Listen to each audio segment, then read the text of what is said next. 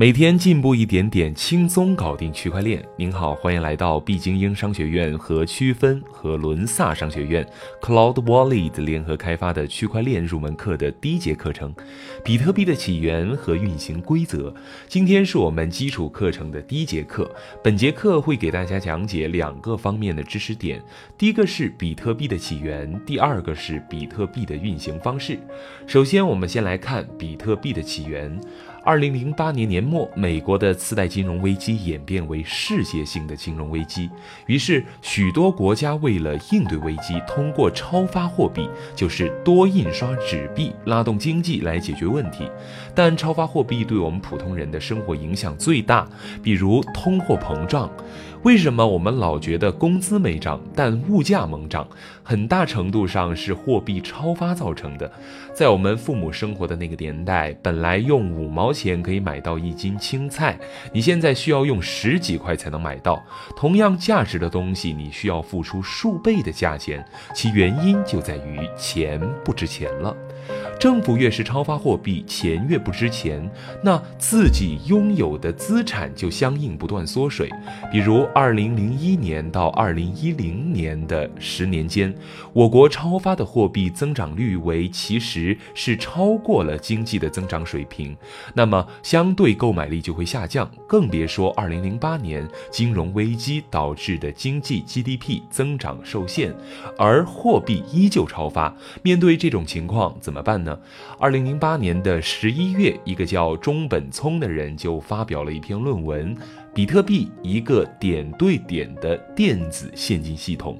在其中首次提出了比特币的概念，在他的设想中，比特币是一种点对点形式的数字货币，它不依靠国家央行发行，不是由国家央行说印多少就多少。比特币是由一个软件系统依据哈希的数字算法，通过计算机大量计算产生的。比特币的总数量限制在两千一百万个，永远不能增发。再结合之前的多个数字货币发明。如 B Money 和 Hash Cash 的基础上，创建了一个弱中心化的电子现金系统，再也不依赖于通货膨胀或结算验证。保障的中央权威，这个系统关键的创新是利用分布式计算机系统，称为工作量证明算法，每隔十分钟进行一次全网选拔，能够使用去中心化的网络同步交易记录，即我们平时讲的挖矿。讲人话就是每隔十分钟，比特币系统会扔出一道难题，在十分钟内谁先把这道难题破解，那么他就可以获得记账权，并获得系统。奖励。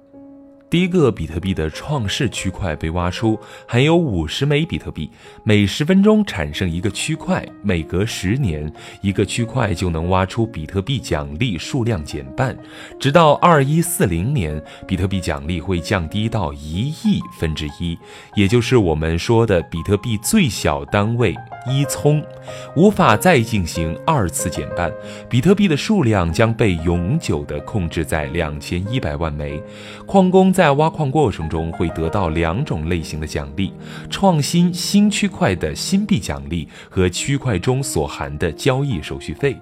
通过以上方式，比特币系统优雅地解决了双重支付的问题和中心化的数据易被篡改的问题。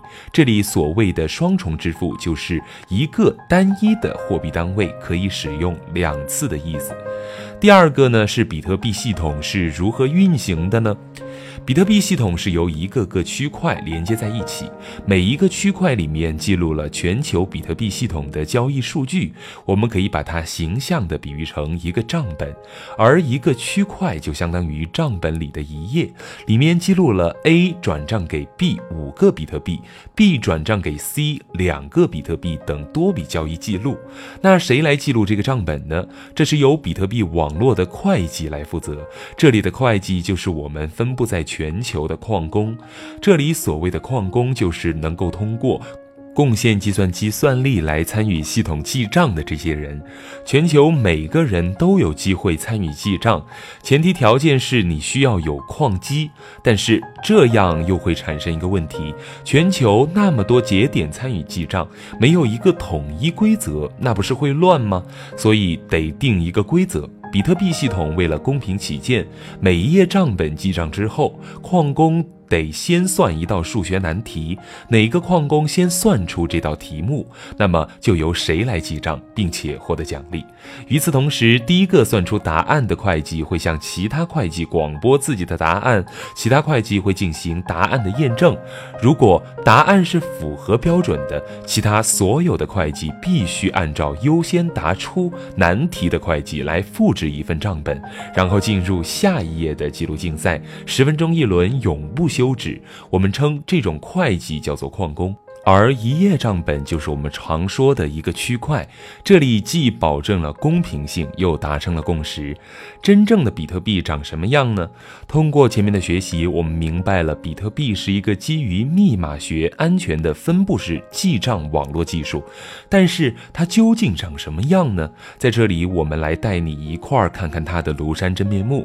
你只需要打开你的手机浏览器或者电脑浏览器，在网址栏输入我们图文信。其下方的网址或者 btc 点 com 回车进入交易浏览器查看。